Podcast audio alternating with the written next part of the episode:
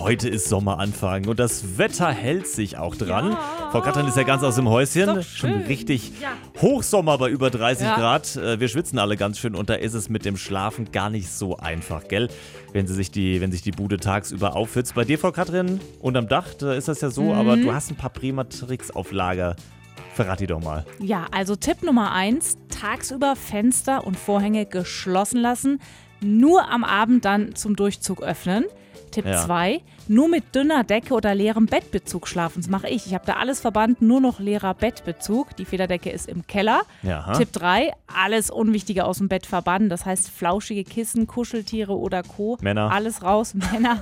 Der Mann darf liegen bleiben, wenn er brav ist. Und auch noch ein ganz heißer Tipp für kühle Nächte. Bettlaken, Decke oder Schlafanzug vorm Schlafengehen, tata, für ein bis zwei Stunden in den Kühlschrank legen. Das Aha, hilft echt? Das- auch. das hilft auch? Das hilft und hilft dann vor allem auch beim Einschlafen. Das klingt echt gut. Vielen Dank.